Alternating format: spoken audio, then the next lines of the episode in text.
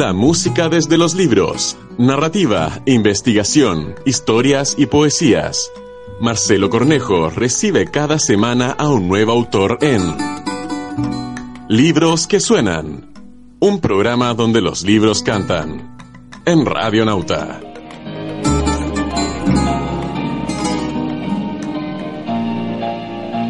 El nuevo cine chileno fue un momento esencial para la expresividad de la cinematografía local.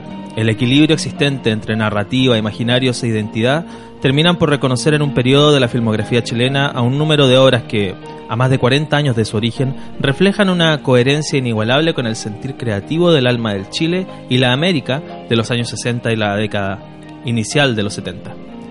Como es sabido, el cine reúne en sí misma un cúmulo de expresiones al servicio de las necesidades creativas. Ante estas habilidades maestras funcionarán las diversas expresiones creativas como un todo. Narrativa, fotografía, actuación, iluminación, entre tantas otras, serán las responsables de delinear la sensibilidad dirigida de personas dispuestas a materializar un objetivo. Una de las expresiones que nos convocan semana a semana, la música, también viene a formar parte de este equilibrio creativo que en el caso del nuevo cine chileno tuvo especial diálogo con el séptimo arte. De esa fecunda relación, de los nexos con el momento histórico local, de los nombres fundamentales del periodo y de la sensibilidad sonora de un buen número de compositores, hablaremos hoy en Libros que Suenan, en un capítulo dedicado al texto La música del nuevo cine chileno. Mi nombre es Marcelo Cornejo, en los controles Pablo Esquer. Hoy conoceremos una valiosa investigación recientemente lanzada a través de Editorial Cuarto Propio. Este trabajo nos viene a develar un punto poco profundizado dentro de los estudios de música y cine en Chile. Nombres como Sergio Ortega, Luis Advis, Gustavo Becerra o incluso Violeta Parra son algunos de los responsables de musicalizar un catálogo de obras cinematográficas no menores para el patrimonio audiovisual local. Para hablar de este trabajo tenemos a los responsables de materializar este trabajo. Por una parte, primeramente, licenciado en composición y máster en composición para cine del Conservatorio de Ámsterdam. Muchas gracias por venir a Libros que Suenan, Alekos Buskovich. Hola Marcelo, muchas gracias. También está con nosotros Claudio Guerrero, quien es historiador del arte, académico e investigador en cine, artes visuales y música. Muy bienvenido, Claudio. Gracias, Marcelo. Pues bien, vamos de lleno a comentar y a conversar de este trabajo de la música del nuevo cine chileno. Primeramente, pongamos en contexto al nuevo cine chileno. ¿Es posible definirlo como un, como un movimiento creativo explícito, propiamente tal? Ustedes también proponen llamarlo como la vertiente cinematográfica de la nueva canción chilena. Profundicemos un poquito este, en esta hipótesis. Claro. Ha habido harta discusión acerca de lo que sería el nuevo cine chileno y hay gente incluso que dice que es algo así como un invento muy forzado, que no existe. Eh, para otros es un invento de los eh, investigadores norteamericanos y europeos que han proyectado su visión eh, sobre el cine chileno y latinoamericano. pero lo cierto es que nosotros al entrar en investigación un poco nos quedamos con la idea primero de que el, nuevo cine chileno es una categoría que ya tiene 40, casi 50 años de vigencia, entonces que en la medida que nosotros no íbamos a trabajar la música no, era nuestro deber empezar a cuestionarla, entendiendo también de que si hay una categoría que tanta gente ha autorizado, hay algo, algo ahí se está nombrando, no sabemos exactamente qué es, podemos decir que es un movimiento, que es una escena, que es una confluencia, que una constelación de cosas, pero algo pasa algo pasa bajo ese nombre que, que todavía queda por dilucidar y queda por seguir discutiendo. Pero lo que nosotros hicimos justamente fue poner un poco entre paréntesis esa discusión y centrarnos en la música. Decir, bueno, ¿cuál es, a partir de esto que se nombra, cuál es más o menos el concepto más amplio que tenemos de nuevo cine chileno?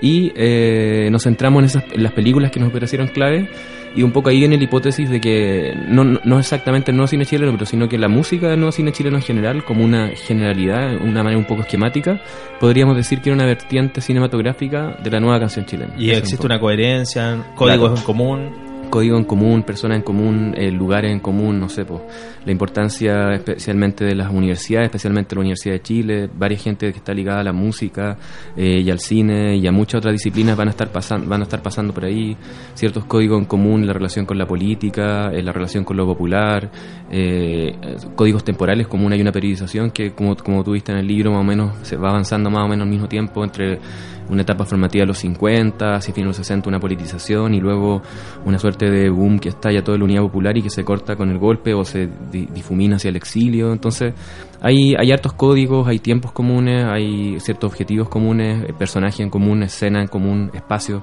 Entonces, todo eso se está compartiendo.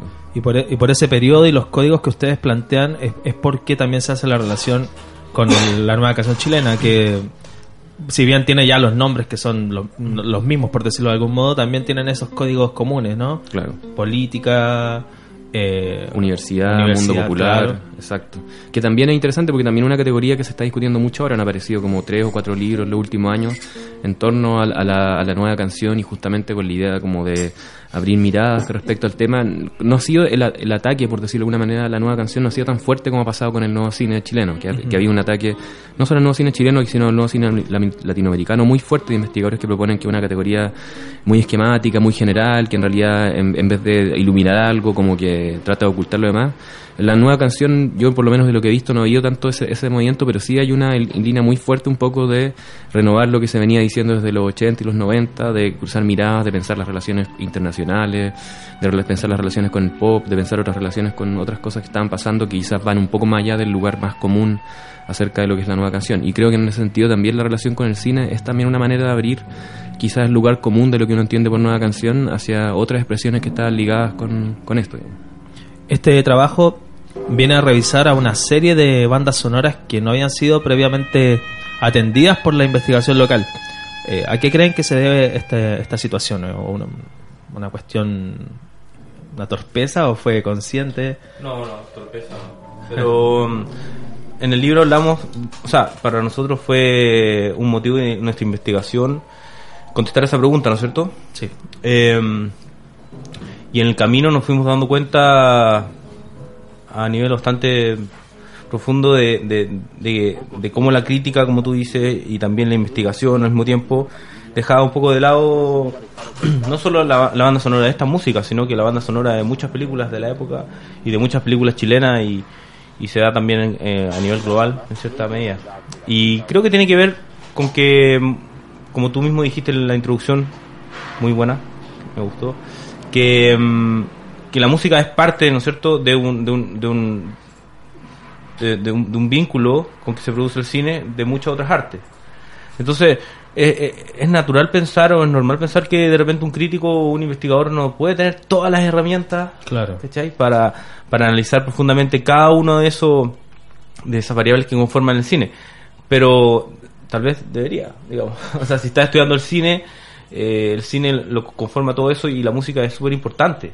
Lo que pasa es que también la música, por otro lado, la música también tiene un tinte o una, tiene una característica eh, en el cine que actúa medio inconscientemente. O sea, cuando funciona bien, actúa como por detrás, Entonces tiene una invisibilidad, a diferencia de todo, de, lo que más se, se analiza, que es la fotografía, qué sé yo, la cámara, que es súper visible. La música tiene una cosa invisible, por supuesto, pero además el cine pasa más de, más de largo. Entonces como hay varias cosas que confluyen a que la música muchas veces sea un poco ignorada o, no muy no muy vista en los análisis y en las críticas. Pero nos dimos cuenta a medida que íbamos haciendo la investigación que eso era súper, súper fuerte, así como gente súper respetada, crítica eh, muy muy capaz, eh, muy reconocido, que, que no hablaban de nada de la música en, películas donde la música es súper importante, como tú decías, La Tierra Prometida, Que eh, es esencial, es una cantata, esa, bueno, esa película también apareció, no, no se estrenó en Chile, pero eh, Tigre o El Chacal. Y lo que llama la atención son la, el, peso de los nombres que aparecen en los créditos de banda sonora, no son nombres anónimos, son, claro, o sea, son fundamentales para la música chilena. Claro, por ejemplo, El Chacal Nahuel Toro, eh, Sergio Ortega, un tipo que está eh, trabajando con la nueva canción chilena, con los artistas de la nueva canción chilena que hizo eh, Venceremos y El Pueblo Unido. Claro. Que son canciones que las cantan niños en Rusia y en la Unión Soviética. Pero la música no de esa película, si bien fue súper impactante en ese minuto como película dentro del movimiento, la música tampoco fue muy renombrada y, eso que es una obra de arte. Bueno, nosotros profundizamos en ella en el libro. Y ya vamos a hablar de aquello. Cito el texto. Lo cierto es que el nuevo cine y la nueva canción chilena tuvieron también un desarrollo similar un periodo formativo durante los 50 con investigaciones y creaciones que emergen en un contexto progresivamente más politizado y caracterizado por la exploración de nuevas definiciones de lo nacional y lo popular. Este momento culmina con la colaboración de Violeta Parra para el cine de Sergio Bravo. Una vez más aparece en la historia creativa local el nombre de Violeta Parra, podríamos decir que adelantándose e innovando. Eh, coméntenos, cuéntenos cómo surge esta colaboración con Sergio Bravo para el documental Mimbre. Bueno, eh, Sergio Bravo eh, empezó esta película, este documental, con la ayuda de la Universidad de Chile, con el Centro de Cine Experimental de la Universidad de Chile. Y, mm, y con esos recursos fue armando este, este, este documental que grabó durante bastante tiempo. Y al momento que estaba editado, él primeramente, en su búsqueda por una música, eh, armó todo el cuento con, con una música de Bach. Mira. Y Como una maqueta, por decirlo. Claro, una maqueta, pero al, pa- al parecer está bastante, digamos, la mostró en varios círculos. Fue una opción bastante considerada, no fue como que voy a poner esta música por mientras.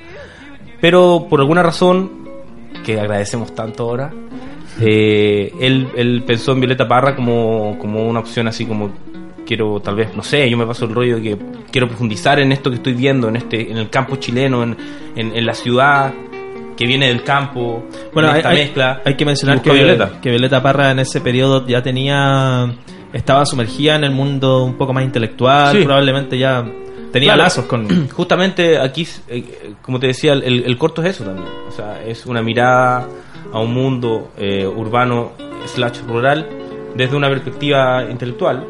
¿ya?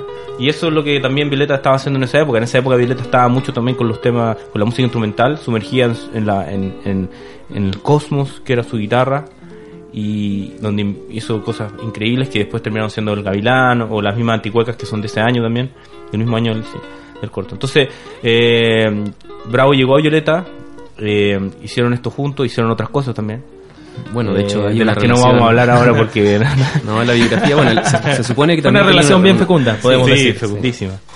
Y en el trabajo compositivo de Violeta Parra, esta es una pieza donde ella improvisa, tengo entendido, ¿no? ¿O no fue tan así? Ahí nos teníamos un- una discusión larga. Ah, ya, una discusión cerrada. Sí, esa es una discusión que, que, bueno, nosotros presentamos esta investigación, este capítulo en particular, en un coloquio de Violeta Parra de 100 años en el GAM y nos sumergimos con algunos de los ilustres eh, espectadores que habían ahí, Claro. en esa ahí misma Y ponentes discusión. también. Claro, así como que esto está improvisado, esto no. Pero yo creo que estamos, com- estamos hablando de lo mismo. Lo que pasa es que la improvisación puede tener distintos. Tú como músico también lo entenderás, ¿cachai? Como puede tener distintas acepciones. No es como una, claro, uno puede decir improvisado y a una persona le puede llegar como. Entre cuando entrevistamos a Litín, por ejemplo, le dijimos, bueno, la música de Sergio Ortega hay parte improvisada. Y eso para él significaba que era algo como que no lo pensaron mucho, que fue a la ligera. Es otra distinta, una distinta acepción a lo que es la música improvisada, que tiene un concepto, está en base a escalas muchas veces, Sí. tiene una conceptualidad y viene desde el Tiene, tiene, tiene estructura también. y- claro, y que viene desde un increíble talento de alguien que conoce mucho lo que está haciendo. Efectivamente. ¿cachai? O sea, para mí la improvisación es algo súper es un arte maravilloso que de donde viene la, la- la- entonces no, no es fácil hablar de eso y en el capítulo también hablamos un poco de eso pero para resumir la respuesta eh, yo yo creo y lo, él- lo- o sea suena que ella tenía temas por supuesto pensados para esto tenía y en esa época estaba componiendo mucho con lo que llamamos los dibujos que era una posición eh, fija en la guitarra que ella movía a través de todo el mástil Bueno, ustedes hablan de eso en el libro, lo Sí. grafican muy bien. Sí. Eh, Resulta bastante pedagógico revisar esa parte. Eh, los invito a ustedes, quienes nos están escuchando a través de Radio Nauta, a que revisemos un poquito de la banda sonora del documental Mimbre. Vamos a escuchar un extracto de esta música para guitarra compuesta por Violeta Parra para Mimbre de Sergio Bravo. Esto es Libros que suenan en Radio Nauta. espera un poquito ¿puedo decir algo? Sí, Eh, para terminar la, la respuesta, eh, que sí, lo que yo quería decir es que ella si- siento que tenía temas preparados, pero al momento que se sentó enfrente de la película ¿cachai? a grabar, porque ella grabó viendo la película, ella por supuesto improvisó ritmos, improvisó eh, velocidades, ¿cachai? y sobre todo él- este- este- esta composición por dibujo le dio la, la posibilidad de moverse como ella quisiera. ¿cachai? Entonces probablemente hay mucha improvisación también, pero es en base a muchos temas también, es una mezcla. Perfecto. Revisamos el trabajo y posteriormente podemos comentarlo y seguir desglosando el trabajo de Violeta Parra en Mimbre del año 1957. Esto es Libros que suenan en Radio Nauta.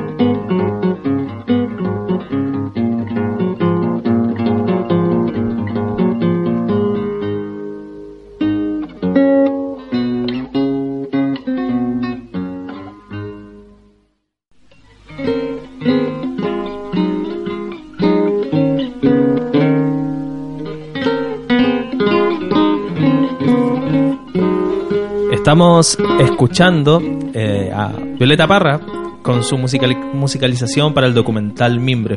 Podemos reconocer ahí, eh, como ustedes bien decían, eh, estas, estas guitarras un tanto más disonantes, una cuestión más exploratoria de, de Violeta Parra a la hora de tomar el instrumento y de relacionarlo también con la música de su raíz, ¿no? Sí. Es posible percibir eso.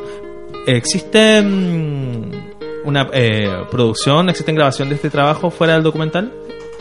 Eh, Hay no, un, hay un tema que, que es interesante, que es tres palabras, que es un tema que eh, no, no estoy seguro, pero debe ser de los pocos temas que tenemos tres versiones a lo menos diferentes de Violeta Parra, en- y que son los tres muy diferentes. Ambos tienen, por ejemplo, una parte B diferente, qué sé yo, que aparece en el, en el, en el documental y que ella lo graba aparte el año a, a parecer anterior del que hizo la música, como tres palabras en su disco Composiciones para Guitarra, y después le pone una letra a Pablo Neruda y lo graba como El Pueblo. Mm. Entonces, eh, ese y El Pingüino, sí, pero como música editada del corto no. claro, Ya, claro. no, claro. Pero claro, está en esa reciclaje entre comillas, que no sabemos si fue antes o después, pero Bueno, el pueblo es bien conocida. Sí, claro, y Claro. después se hizo conocida como canción. Y el pingüino también, aunque hay ciertas variaciones, qué sé yo, igual también en tres palabras. Interesante por lo que dice Claudio, porque las tres versiones tienen distintas distintas partes. Parte, la parte B es distinta en las tres versiones. Mira. Entonces uno puede explorar ahí un poco también, o sea, si uno se quisiera meter, es un tema súper interesante para ver cómo funcionaba este momento musical de Violeta Parra, en el cual, como decía Leco, a partir de un material musical eh, original o qué sé yo, ella iba haciendo variaciones y en este caso las tres va- variaciones son bastante diferentes, mantiene ciertos elementos comunes, pero hay elementos rítmicos también que cambian la parte B, entonces es, un- es, una, es una buena manera de explorar. Bueno, hay una arista Yo- ahí que se puede explorar con, con la música vacina de Violeta Parra. Sí, claro. Y yo me paso un rollo también de que yo siento que eh, había. porque si tú escuchas los discos de Violeta en esa época, estaban las composiciones instrumentales, estaba el Gavilán, ¿cachai? Que son súper experimentales, atonales muchas veces. Eh, y al mismo tiempo escucháis el disco El Folclore de Chile, que son cinco tomos, que son canciones que ella recopiló. Sí, pues Ay. un mundo completamente Sí. paralelo. Y ella, ella lo que hizo hacia el final de su carrera es mezclar estas dos cosas que son de repente distintas, entre comillas, y sacó, bueno, últimas composiciones que una La hora fundamental. Claro, ¿cachai? Hablemos un poquito del, del cine experimental de la Universidad de Chile. Fue este, este espacio, el, el nicho del nuevo cine chileno, ¿no? Eh, ustedes lo, lo plantean de, de esa manera en el libro. Claro. ¿Qué ocurre en ese periodo? ¿Qué ocurre en ese espacio? Para que se permita generar este tipo de, de trabajo audiovisual y también este tipo de música. Es un, es un nicho del nuevo cine chileno y también en buena medida del nuevo cine latinoamericano. Y, es- y corresponde a una lógica muy fuerte que estaba pasando en muchos países que parte de lo que se llamaba en esa época, bueno, hasta el día de hoy se llama el cine clubismo. Que es esta gente que eh, le gusta el cine, le interesa el cine, le interesa el cine como arte. Entonces quiere acceder a películas, quiere juntarse y acceder a películas que no son las películas que dan los grandes cines, que son las películas de Hollywood o las películas mexicanas. Entonces, hoy día no- nos cuesta tener conciencia de ellos porque nosotros vemos una película en internet, vive- tenemos to- todo el cine disponible en internet casi. En cambio, en esa, en esa época, primero era difícil conseguir las películas que tienen las latas y segundo, tener un proyector, transportarla. Entonces, el Cine Club primero un movimiento en el cual la gente se junta para poder ver cine, que no es el que dan en las grandes cadenas. Y ahí se forma en la Universidad de Chile un cine club, del cual la gente del cine experimental, Pedro Chasquiel, Sergio Bravo participan, ellos eran estudiantes de arquitectura originalmente, bueno, y Sergio Bravo también tiene ahora como arquitecto, eh, y de ahí nace la idea de crear este cine experimental, eh, que suena primero como un centro, pero que en realidad es que la Universidad de Chile le prestaba una casita y le dio plata para comprar película virgen, que ya era mucho, pero no es tanto, no es como que había un centro con un secretario y una biblioteca, sino que partió todo muy, muy artesa, pero que poco a poco se va desarrollando, y lo importante que fue un lugar en el cual eh, cruzó a mucha gente, digamos. Ahí, ahí está, o sea, Gustavo Becerra hizo música, Sergio Ortega hizo música, eh, Patricio Manz hizo música también, estuvo Litín también trabajó ahí antes, eh, Raúl Ruiz trabajó con el Centro Experimental, o sea, todos los que después van a ser grandes músicos, grandes cineastas o que estaban siendo en ese momento, muchos de ellos los que están en Chile van a, van a, cruzarse por ese lado y también justamente en la medida como la universidad tenía estos contactos con músicos o con gente de la, de, de la misma facultad de arte, pero claro, artes plásticas, las colaboraciones del Centro de Cine Experimental son muy interdisciplinares, lo que es muy característico de esta idea también de una universidad de extensión que es de la época como volcada sociedad. Entonces eh, es un cruce entre la cultura del cine club y la cultura como universitaria de extensión, una universidad también que se está politizando, que va a ser muy rica tanto para la música como para el, para el cine. En el- dentro del texto mencionan al documental A Valparaíso y Aborto. ambas musicalizadas por Gustavo Becerra, y los mencionan como registros de transición para lo que sería el nuevo cine chileno. Em, por el periodo, me imagino, Mm. por los años. ¿Bajo qué contexto surgen estas, estas obras? Y, qué, y qué tan gravitante, hablando ya de la composición, fue el aporte de Gustavo Becerra a la música del nuevo cine chileno? Eh, bueno, Becerra, un tipo fundamental, hizo mucha música para cine, también hizo música para teatro y el- el- esta- es interesante cómo parten estas dos obras porque también reflejan un poco las condiciones que se trata trabajando y en un caso las, las relaciones latinoamericanas. Por ejemplo, el, el caso de A Valparaíso, Jory Stevens era un cineasta ya muy famoso a nivel mundial, como cineasta de izquierda, digamos, cineasta revolucionario, había estado en la Unión Soviética, había estado en la China comunista y finalmente llega, por, él, él va siguiendo, por así decirlo, procesos revolucionarios por el mundo para documentarlo y también hacía algo muy interesante que cada lugar donde llegaba, sobre todo estos lugares como el tercer mundo, hacía el documental y al mismo tiempo que hacía el documental formaba a la gente del lugar para que hiciera lo mismo, por así decirlo, para que pudiera hacer cine. Entonces había hecho en China y lo estaba haciendo en Cuba y ahí conoce a Salvador Allende, que estaba de visita allá y Salvador Allende le consigue a través de la Universidad de Chile que venga a Chile, viene a Chile, hace una presentación de sus películas y ahí se contacta con el Cine Club, conoce a, a también a Neruda, que otra figura que está en varios lugares, siempre ahí en- en- en las relaciones entre izquierda y cultura, qué sé yo. Van a la casa de Neruda en Valparaíso y quedan de hacer esta película del paraíso. Y quedan con ese trato, la Universidad de Chile por una parte. Y en este caso, Joy Steven se va a Europa a conseguir más plata para el tema. Se consigue una tremenda productora que es Argos Film, que de muchas pel- películas que uno conoce del cinearte de la época, no sé, pues de Tarkovsky y otros cineastas fundamentales habían trabajado con ella. Y con ese apoyo después vuelve a Chile a filmar. Y filmó en realidad tres películas en Chile, pero la más importante es A Valparaíso. Paraíso. Sí. Y en el ámbito compositivo es posible encontrar una cuestión eh, un tanto más experimental, ¿no? Sí, muy ligada a la atonalidad, al serialismo, que Becerra como gran intelectual de la música también que era, porque escribía, también investigaba, pero además intelectual en el sentido que estaba muy abierto a, a- a experimentar con distintos movimientos musicales contemporáneos, ¿cachai? conociendo todo lo anterior también, o sea, lo más clásico, lo que él probablemente enseñaba también en la, en la escuela. Pero en ese momento, por ejemplo, sobre todo en aborto, se nota mucho el uso. Nosotros hablamos, yo transcribí un par de series de para la gente que, que no sabe, el- una, una serie dodecafónica es un, son 12 notas, eh, una, una serie de 12 notas eh, continuada donde no se repite ni una de las 12 notas del, de la música occidental. Entonces, él hace una serie y en base a la serie compone la música, que es lo que hacen los dodecafónicos. Y en aborto es lo que hace, eso es lo que él hace. Con algunas variaciones, por supuesto, se da algunas libertades que forman también muy parte, parte normal de, de ese tipo de composición. Y en aborto ocupa mucho eso y en y en Valparaíso mm, también, pero ahí también se abre a otras cosas más atonales libres. Se da más libertad. ¿no? Sí. Mira. Sigamos avanzando con el trabajo del texto. Llegamos en un momento a hablar de morir un poco y de largo viaje. Películas eh, también muy importantes eh, y son películas cuya musicalización no posee eh, la presencia de un compositor evidente ligado a la nueva canción chilena, ¿cierto? Mm. Pero que posee varios rasgos en común con la identidad del nuevo cine. Ustedes sitúan a estas películas en las fronteras del nuevo cine. ¿Podríamos profundizar un poquito en eso?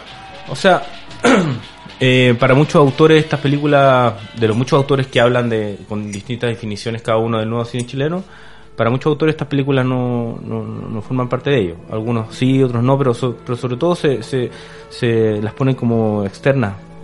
Sobre todo por cosas estéticas, por, por las variables eh, que constituyen el cine de las que hablábamos que son más presentes, ¿no es cierto? Justamente lo que hablábamos al principio, que era como eh, que yo, la imagen, la fotografía, el escenario, la escenografía. Y también por razones políticas. Por Claro. el caso de, de Caulén era demócrata cristiano y la mayoría de gente que se reconoce después como ligada al nuevo cine era más de izquierda. Más Entonces, militante en... Ah, ahí, mira. ahí por esas dos razones en general ha sido dejada fuera. Sí. Pero nosotros nos metimos, quisimos analizar estas películas en base a, quisimos saber, o sea, quisimos entender si estas películas formaban parte del nuevo cine chileno en base a la música. ¿cachai? Es interesante hablar un poquito de largo viaje que para incluso para las personas que no están ligadas directamente al cine eh, aparece como una película de culto porque eh, eh, si bien es cine ficción tiene una- un registro podríamos decir casi etnográfico del, del periodo eh, de- Santiago, de, sí, de. Santiago incluso con códigos más rurales Mm. Y bueno, es, una, es memorable la escena del velorio del angelito, ¿cierto? Sí. Eh, ¿cómo, ¿Cómo confluye ese tipo de cine? Que ahí sí podríamos decir que tiene algún nexo con el nuevo cine chileno por este tema de la búsqueda de identidad, ¿cierto? Claro, ahí hay una mezcla, porque por ejemplo en una película que se te fija, la mayoría de los exteriores son exteriores reales, eh, exteriores y por eso también la gente la ve, no sé, pues la ve mi papá, la ve mi mamá y dice yo conocí ese Santiago, yo Reconoce- anduve por Avenida La Paz cuando era así, qué sé yo, pero los interiores por ejemplo son decorados en general, son, son escenografías, lo que en el nuevo cine por ejemplo casi nunca pasa, en general en el nuevo cine, no en todos los casos, pero hay una dirección de arte y todo, pero en general los interiores son interiores que ellos se encuentran reales, lo mismo que los exteriores, y también acá hay, hay una, creo yo, quizás ahí fue algo que la crítica también un momento dijo, hay una, hay una relación entre, hay, hay, entre los actores profesionales, por así decirlo, y los actores extras, que son los no profesionales, que tampoco a veces es tan fluida, que, no está- que también como que dentro del parámetro del nuevo cine la podría dejar un poco fuera o en un momento de transición. Sin embargo, tiene esta música Tomás Lefebvre que tampoco es un, es un compositor que esté directamente o que se lo suele nombrar porque no, no tuvo las mismas colaboraciones con la nueva canción chilena. Claro. A pesar de que sí pertenece a, a más o menos la misma generación de varios de estos compositores que estaban en el conservatorio cuando ellos también estaban, que tiene textos en torno a compositores o a temas ligados a la nueva canción eh, y que pertenecía a Senda Intelectual, pero no tuvo una producción que se reconoce como tal. Pero el- lo que nosotros con- concluíamos de alguna manera es que el tipo de composición el que hace esta mezcla entre tomar elementos propios de la música campesina popular, eh, especialmente del canto a lo divino y qué sé yo, de, de- este ritual del angelito y convertirlo a través de eh, técnicas quizás musicales más cultas o, propias del conservatorio de la academia y lograr esa síntesis finalmente está algo siendo algo muy similar a lo que está haciendo la nueva canción que también es una manera también de abrir nuevamente el, el espectro de la nueva canción. O sea no son quizás exactamente los que pensamos siempre lo único que están haciendo eso sino que también hay más personas en la época que están haciendo ejercicios más o menos similares. Re- Ahí estamos revisando un poco de la, de, de la película en sí, ¿no? Entonces, esto podría, entonces son locaciones ya montadas. Claro, en- eh, por ejemplo, en este caso, esta escena, probablemente las escenas más pobres corresponden a, eh, a quizás algún conventillo más real, no, no estoy seguro, pero la mayoría de los otros decorados se nota que son como Chile Films, digamos, unas escaleras como reproducidas, con unos papeles murales puestos para la ocasión, qué sé yo. Ese vino creo que es de verdad. es probable que produciendo efectos de verdad. se, ve, se ve bastante real.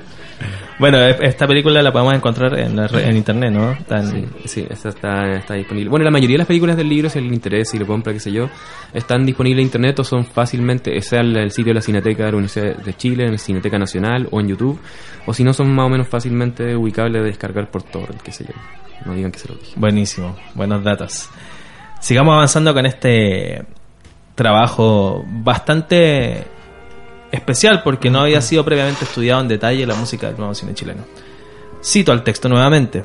En particular, creemos que la música del nuevo cine chileno tiene mucho que decir ante el panorama local de la música de cine de hoy, mayoritariamente conservador si lo comparamos con los casos que hemos analizado. Basta recordar los diversos usos que distinguimos para la improvisación musical, entendida como una herramienta composicional compleja y de múltiples, posibilidades. La encontramos en la manera que Violeta Parra utilizó su material compositivo, en el modo en que Sergio Ortega musicalizó algunos de los momentos más dramáticos del Chacal de Nahuel Toro, y en las colaboraciones experimentales entre Raúl Ruiz y los Jaivas a principios de los 70. Hablemos un poquito de la experimentación musical y partamos hablando de Sergio Ortega, que es un genuino compositor académico, también un riguroso militante del Partido Comunista.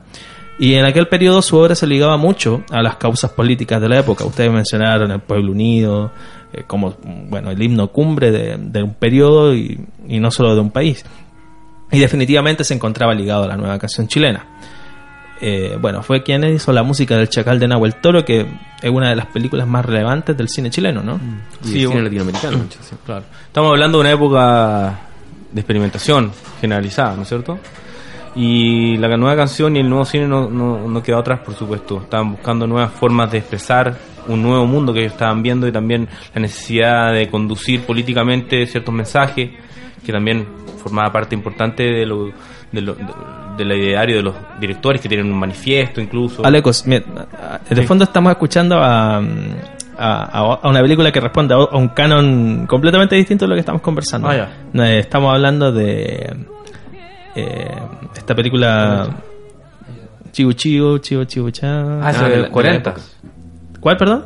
Es muy antiguo, ¿no? Pero la de Vic- Vicente Bianchi. Ah, ya, ya. Ah, ya. Ayúdame, Ayúdame, compadre. compadre. Esa- claro. Ese cine responde a otro canon. Sí, Claro. o sea, eh, eh, claro, hablando de experimentalidad, eso no tiene mucho. No, Digamos. ellos pondrían diferencias. Tiene otros tipos de experimentalidad. Claro, Pero es, claro. es completamente contemporáneo a lo que estaba O sea, ocurriendo lo que, con el pasa nuevo es que, chileno. lo que pasa es que en la nueva canción chilena, si uno ya habla de la nueva canción chilena, eh, es tomar el folclore y producir una rescatarlo, no solamente rescatarlo, sino que evolucionarlo, ¿no es cierto? Cierto. Mezclar, fusionar, mezclar con academia, qué sé yo. Y lo que hizo Ayúdame este compadre es tomar canciones y folclore, algo de postal, Sí. y orquestarlo. Vicente Bianchi hizo un trabajo maravilloso, que en paz descanse, pero, pero es algo mucho más eh, de postal y que podría continuar en cierta medida el, el camino del neofolclore, aunque el neofolclore también tuvo mucha experimentación, pero es folclore orquestado, básicamente. Y, en- y de lleno a la experimentación. Estamos hablando de un periodo paralelo, tenemos cuestiones como los que hace Vicente- Bianchi musicalizando, pero también lo que hace Sergio Ortega, que es lo que estábamos hablando al comienzo, ¿no? Sí. Un compositor ah, al servicio de la experimentación, pero eh, también profundamente militante. Hablemos un poquito del Chacal de Nahuel Toro, que es una película que ustedes dicen fundamental para el cine latinoamericano. Sí, bueno, la, la música es experimental en muchos aspectos en esa película. Eh, uno de ellos es lo que hablamos sobre la improvisación. Eh, eh, yo tuve la oportunidad de, de- de entrevistar a Guillermo Rifo, que trabajó con Sergio Ortega como instrumentista, él es compositor, pero... Y él me contaba que Ortega de repente le decía, mira, en esta escena vamos a grabar viendo la escena y tú tienes que improvisar más o menos con esta onda o en este estilo o siguiendo lo- la velocidad del personaje, de la niña que se está escapando del chacal, bla, bla, bla. O sea, hay un juego de improvisación, una experimentación súper potente y que se nota en la película y que le da también una espontaneidad y una fuerza que es lo que la hizo también ser tan tan estar tan latente hasta hoy. Bueno, Sergio Ortega es un compositor eh, que si bien en el ámbito académico es reconocido, quizás a nivel masivo no es un nombre que se reconozca debidamente. O sea, como te digo, es compositor del, del Pueblo Unido, pero, Pero, pero nadie sabe quién que, Claro, claro. que fue Pasa el- mucho. Se canta Sí. sin saber de quién es, claro. sí, pasa harto, es ¿cierto? folclore, no muchos no saben. Ahora, es- esa película es interesante porque también tiene elementos muy experimentales, pero otros elementos que son muy, entre comillas, tradicionales, digamos. La es, es interesante, el, el- uno de los efectos que tiene es que la película, siendo muy experimental, por ejemplo, en su montaje, es un montaje muy raro, sobre todo hoy día, no sé, pues estamos acostumbrados después de ver mucho cine que sal- hace saltos temporales, esa película tiene muchos saltos temporales muy extraños, pero la música dentro de la película es también una estructura hasta cierto punto, ahí me corregirá Lecos quizás, eh, convencional en el sentido de la convención oper- operística, digamos, parte con una gran obertura, digamos, que se va desarrollando a través de, lo- de los personajes, o sea, la música en, el- en ese sentido tenía, le da una cierta conducción a una película que es también, quizás a nivel de montaje es más desordenada, y, y una, una cosa importante que también desarrollaron en el libro es que la película tenía un final, que, que por así decirlo cerraba todo este gran ciclo operístico que había lanzado Ortega y que finalmente Litir lo corta. Y una pregunta que uno queda, bueno, ¿hasta, hasta qué punto es justamente el cortarle esa música al final y el cortar esa gran continuidad musical le da hasta hoy día el, efe- el efecto que vemos en el Chacal de verlo como una película tan experimental o tan como tan rupturista en, en ese sentido, digamos, de la continuidad? Siguiendo con el, con el sello de experimentación sonora o al servicio del, campo audiovisual, eh, vamos a pasar a Raúl Ruiz y los Jaivas en Palomita Blanca, ¿cierto? Eh, bueno, Raúl Ruiz, quien ya había trabajado previamente con Tres Tristes Tigres, que también vamos a atender en un ratito más, eh, crea esta película que viene a ser icónica de un periodo y toma esta banda sonora del grupo de música popular chilena más fundamental en tiempo presente. Eh, una cuestión visiona- visionaria quizás de parte de Raúl Ruiz, ¿no? Porque los Jaiba en ese periodo, si bien er- eran conocidos, eh, no eran cata- catalogados como lo que son ahora. ¿Qué pasa en Palomita Blanca? O sea, de hecho, lo interesante es que Ruiz trabaja primero con los Jaios para otra película, que también hay algo hablamos en el libro, que es que hacer una película que al final él no firma de un proyecto que se fue, pero ahí cuando él toma los Jaios, ahí los Jaios realmente no los conocía nadie, o sea, era una banda que había tocado en, en, en- en- ¿cómo se llama? En Piedra Piedra, Roja, Roja. que ahí fue como quizás lo primero más masivo, pero en una banda de la quinta región que había tenido solo grabaciones estudiantiles, qué sé yo, y, y el primero que los mete a un estudio de grabación profesional es Raúl Ruiz, para grabar la música que hacer, o sea, Ahí también entiende lo visionario de este tipo y también la importancia de lo que decía Leco es el tema de la improvisación. O sea, Raúl Ruiz también un tipo que está trabajando con la improvisación hace rato, desde los principios de los 50, muy también la línea como de la tradición de la vanguardia, de los surrealistas, los dadaístas, esta idea del arte como un juego también, siempre entendiendo esta idea de improvisación como esta mezcla entre estructura y juego, qué sé yo.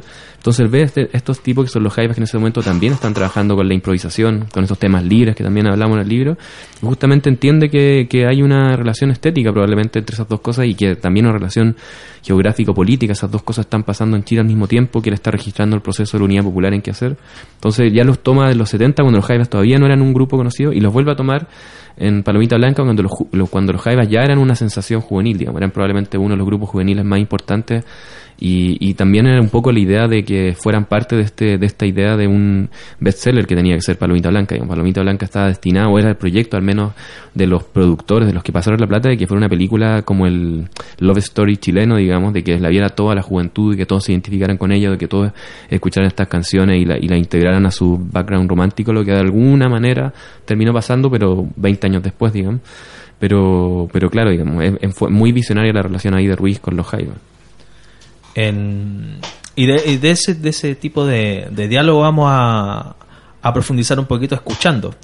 Eh, quiero que nos concentremos en, en la composición de los Jaivas en este aspecto de improvisación musical.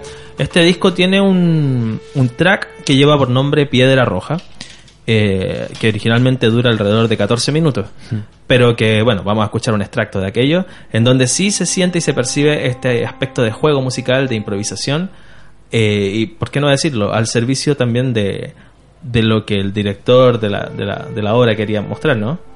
Lo invito a que escuchemos a- entonces a nuestros auditores hablando de la música del nuevo cine chileno, a los Jaivas con Piedra Roja. Estamos en Radio Nauta, en libros que suenan.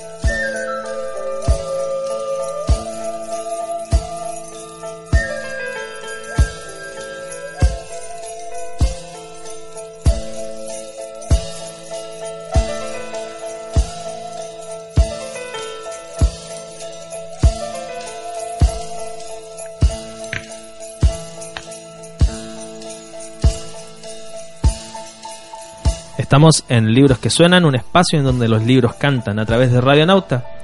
Semana a semana revisando un libro dedicado a la música en este caso hablando de la música del nuevo cine chileno.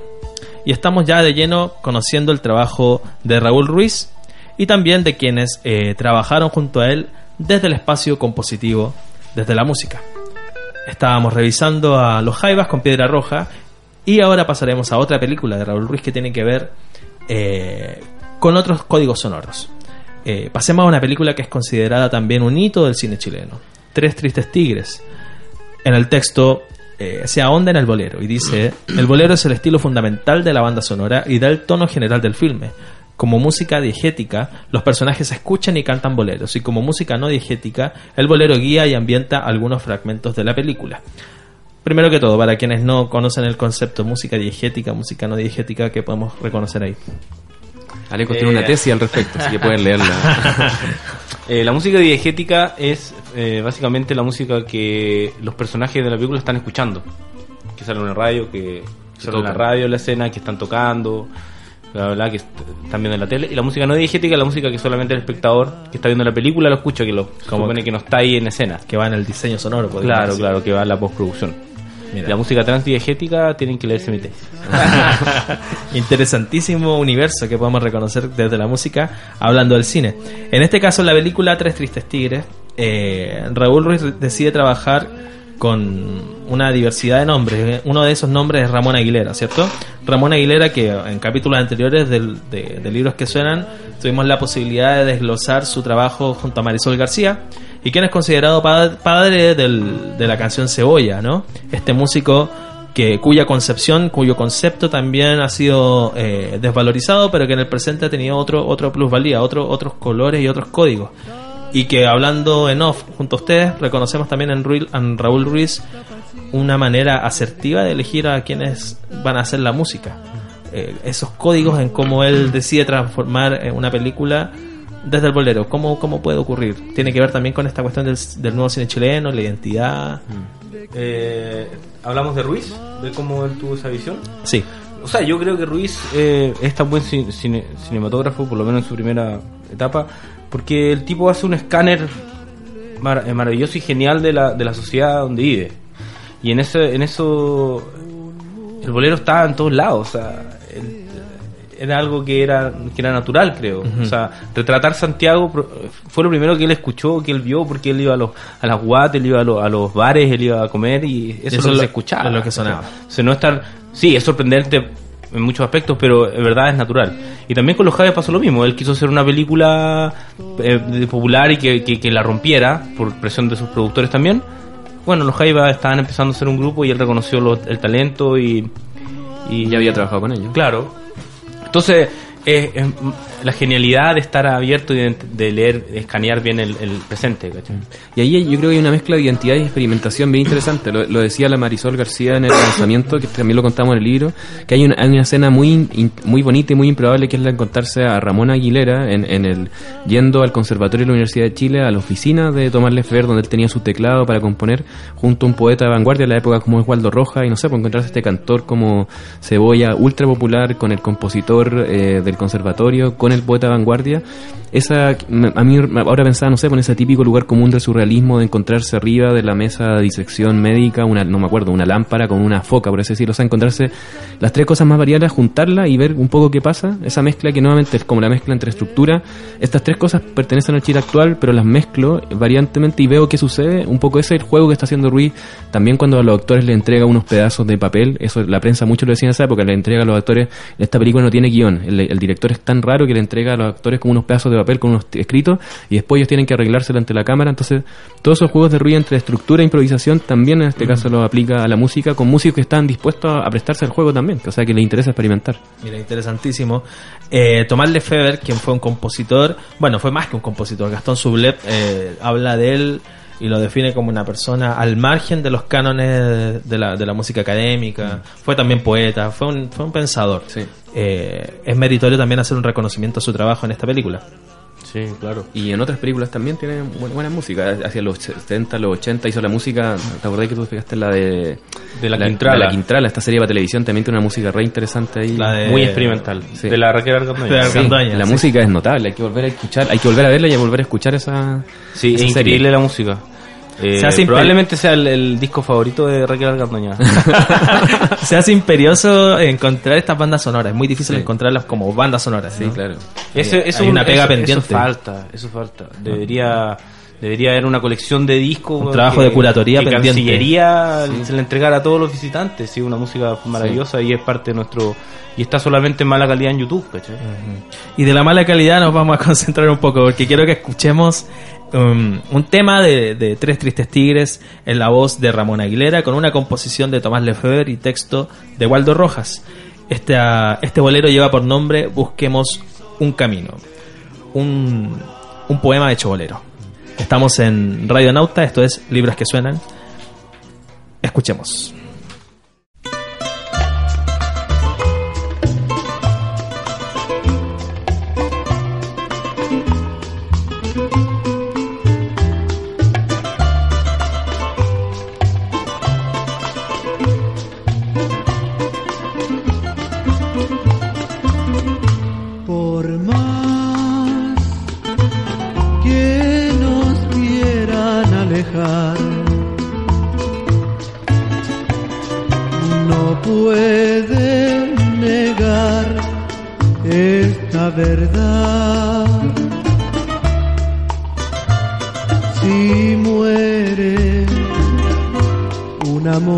Como el nuestro,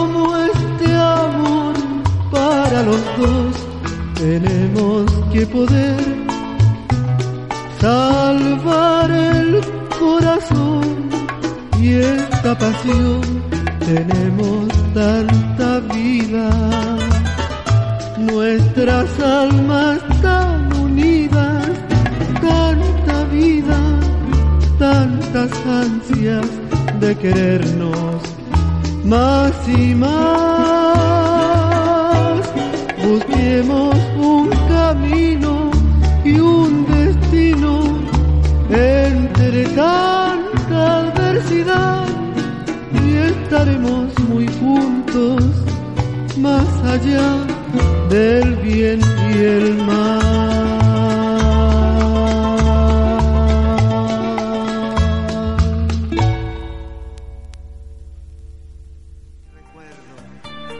Estamos. Estamos en Libros que Suenan.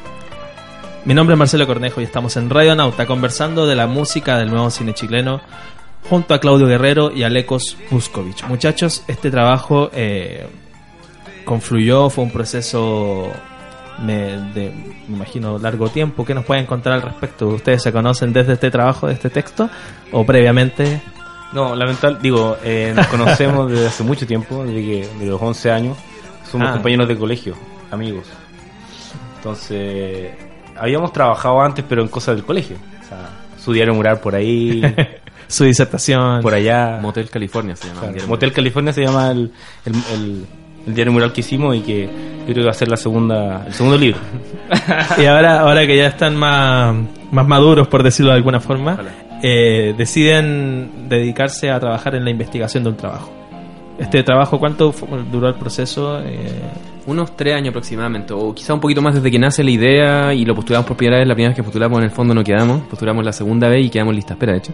Pero más o menos en- eh, cuando ya empezamos a trabajar ya derechamente en esto serán casi tres años aproximadamente de, de trabajo entre la parte de recopilación de fuentes, de análisis, después un largo, largo proceso de escritura y de múltiples correcciones de leer una y otra vez, una y otra vez y de pasárselo a otra gente para que te lea. Y luego también un no tan corto proceso de edición para la imprenta, diseño, revisar muchas copias en total, más o menos unos, unos tres años más o menos hasta el lanzamiento. la pega que, hay detrás de los libros para que sepan nuestros auditores. ¿Dónde podemos encontrar la música del nuevo cine chileno? ¿En todas las librerías? ¿En- Eh, debería lo está distribuyendo cuarto propio, entonces si no lo si no lo encuentra en su librería, pídanlo y díganle a su librero que lo pida. si no, el- el- la web de cuarto propio entiendo que también hace ventas eh, por sí misma y, cre- y creo que esta se va a vender por eh, como libro digital también se puede comprar en la, en la web de, de cuarto propio. Y si no, nos avisan que no lo están vendiendo para para o si no, le escribimos a través de, de las redes. claro. Voy a citar nuevamente al texto. Y voy a citar a Marisol García, quien hace el prólogo al trabajo. Dice, no existía hasta ahora un libro que se detuviese con el detalle que lo hace la música del nuevo cine chileno en el trabajo de compositores e intérpretes para películas chilenas, ni de un periodo en particular ni para el total de nuestra historia filmográfica. Alecos y Claudio comparten al lector los datos sobre músicos aquí incluidos con una viveza poco frecuente hasta ahora en los libros sobre música chilena sin duda un trabajo fundamental, necesario, que se hacía, eh, como dije anteriormente, muy necesario para quienes somos asiduos a la música local y a estos nombres que son tan eh, eh, vigentes todavía dentro del panorama compositivo, porque estamos hablando de compositores de hace 40 años, pero que tienen una frescura eh, completamente evidente. Y tiene que ver, yo creo, con, con el legado que dejaron en, en las nuevas generaciones de músicos, compositores, y que en el caso de la música del nuevo cine chileno se hace patente a la hora de visualizar estos trabajos. Me gustaría que termináramos la entrevista hablando un poquito de La Tierra Prometida. Es una obra, eh, tengo entendido que habla de este proceso al socialismo chileno, ¿no? A través de Marmaduke Group Claro. y que musicalizó Luis Advis. ¿Qué nos puede encontrar al respecto? O sea, eh, primero que es, una, junto con Palomita Blanca, son de las grandes superproducciones de la época de la Unidad Popular y que paradójicamente, como muchas cosas de la Unidad Popular, quedaron interrumpidas y no alcanzaron a verse en Chile. Eh, la Tierra Prometida sí alcanzó a terminarse, se estrenó en el Festival de Moscú en mayo del 73, pero el estreno en Chile estaba para después del golpe y nunca alcanzaron a verla los chilenos hasta después se mostró en el exilio, digamos, pero se, se mostró en Chile recién después del, del fin de la dictadura. Y era una película que, como tú dices, eh, eh, un poco tiene mucho que ver con lo que estaba pensando Litín y en general el nuevo cine lati- latinoamericano de la época, muy cercano a una línea como de Glauber Rocha, en que se mezclan un poco de mito, historia, visión personal, cierta idea también de realismo mágico, en el cual hay muchos espacios temporales dentro de una misma película, que después es interesante cómo eso se lleva la música, en el cual Litín mezcla como dos hechos, mezcla un poco la República Socialista con la matanza de Ranquil, con otras matanzas como histórica, un poco muy en la línea de lo que venía, había sido la cantata Santa María, y por eso luego elige, por supuesto, trabajar con Luis Addi, le había, le había encantado la cantata, y de hecho nuestra hipótesis es que esta se transforma en una película cantata, digamos, o sea, mu- muestra un hecho histórico y sus contradicciones sociales desde un, desde un punto de vista que musicalmente podría traducirse en una cantata. Ahora, a diferencia de la cantata, lo que hace Litín es eh, ver como mu- muy interesantemente un sentido trágico y dramático en el sentido de, de- de posturas a veces irreconciliables dentro de una revolución. O sea, le está hablando la unidad popular y está diciendo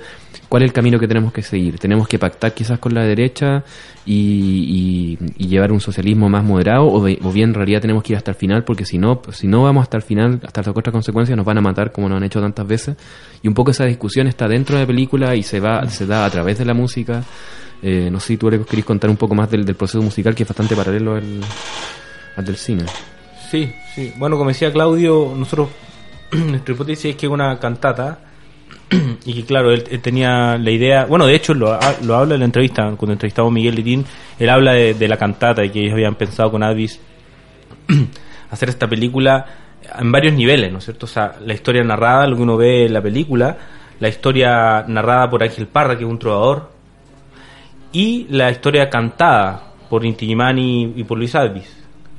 Y además hay un, una voz en off, o sea, son cuatro, Sí, cuatro niveles. cuatro niveles de contar esta historia donde de repente se producen unos, unas cacofonías Y reverberancias, sí. claro, súper súper experimentales también al mismo tiempo, pero también estas distintas voces hacen que el, el mensaje quede súper súper bien. Y hay una densidad también en el contenido que no es menor. Claro, y una película larga aparte. Sí. eh, eh, Y la música tampoco es fácil. Dentro de lo que hemos conversado, eh, no sé, me surge esta, esta, esta, esta duda, pero hablar de la unidad popular o del proceso que se estaba viviendo, podemos decir que es fundamental para el, para el desarrollo del nuevo cine chileno. Sí, Van de la mano, ¿no? Por supuesto, van de la mano. O sea, la, por así decirlo, el nuevo cine chileno y la nueva canción un poco son muy paralelos al- a la politización general que vive la sociedad chilena y América Latina, digamos, en el cual hay posturas en torno a, la- a una visión del país, de la sociedad, que se van volviendo más antagónicas y hay un momento en que cada vez se le exige a los artistas y a los intelectuales ser interpelados acerca, bueno, ¿qué haces tú en esto, digamos? ¿Cómo te planteas tú, primero desde una postura hacia los 50, 60, un poco más de la idea de crítica social, de realismo, de mostrar lo que hay, pero ya a fines de los 60, sobre todo la, la interpelación es, bueno, ¿tú qué haces por la revolución? Y, lo- y todos los artistas tenían que responder un poco esa pregunta hacia su foro interno y hacia la sociedad. Y, un poco las cosas que vemos, eh, Palomita Blanca de alguna manera también lo es, o, o, eh, mi amor y qué sé yo, y La Tierra Prometida, son las respuestas que van dando ellos, digamos. Algunos que dicen, bueno, no, yo soy un artista que me identifico con la revolución, y hago un cine a veces alguno mucho más ligado a la propaganda, pero en general lo que pasa con el con muchas obras importantes de nuevo cine y nuevas que proponen justamente visiones que no son exactamente propaganda digamos. Litina a pesar de ser un cineasta muy convencido por, y, apoy- y apoyar la unidad popular su visión de la revolución que uno puede ver en, la tierra metida es, trágica igual. Es trágica en el sentido de la tragedia como casi de un de un destino que, que hay que tener la esperanza que vamos a superar, pero que en el fondo, si miramos el pasado, todas las revoluciones han fracasado. Un poco eso a mí, a mi visión de esa película, digamos. O sea, y en el fondo lo que hay que hacer es, es que la clase obrera tiene que tomar esa memoria y hacerse cargo de ella y luchar no solo por sí mismo, sino que luchar por los obreros de todos los tiempos. Pero si uno mira el pasado, la historia de las revoluciones es trágica. Siempre han habido matanzas. Un siempre hay discurso que se va repitiendo. Sí, entonces, y ahí están todos esos niveles de narrativos que funcionan en la película, como esas reverberancias narrativas son también son como reverberancias históricas del pasado que reverberan el presente. Entonces, es muy, muy interesante, que algo que también Litín ya, o sea, Advis ya había hecho eh, junto con Isidora Aguirre y con Quilapayún cuando, cuando hacen esta versión del, del, discurso de Fidel Castro, de la segunda declaración de La Habana, que también habían jugado con este, con esta idea de reverberancias, de eh, no sé, algo que está también en la dentro de la experimentación de la época. Alecos, Claudio, muchas gracias por venir a compartir con nosotros eh, el conocimiento, el aprendizaje y el legado que deja el trabajo de este texto, la música del nuevo cine chileno. Si quieren agregar algo más, pueden hacerlo ahora. No, muchas gracias a ti por, por el interés y por invitarnos. Sí, muchas gracias, muy interesante la conversación y, y esperamos seguir escuchando también el programa que está muy bueno. Gracias a ustedes. Nosotros nos despedimos escuchando a un hombre fundamental de la nueva canción chilena, músico académico, Luis Advis, con un extracto de la banda sonora de esta película eh, de Miguel Litín. Estamos hablando de La Tierra Prometida. Nosotros nos encontramos la próxima semana con un nuevo capítulo de Libros que Suenan. Mi nombre es Marcelo Cornejo, los controles Pablo Esquer y estamos difundiendo a través de Radio Nauta. Muchas gracias y nos encontramos la próxima semana.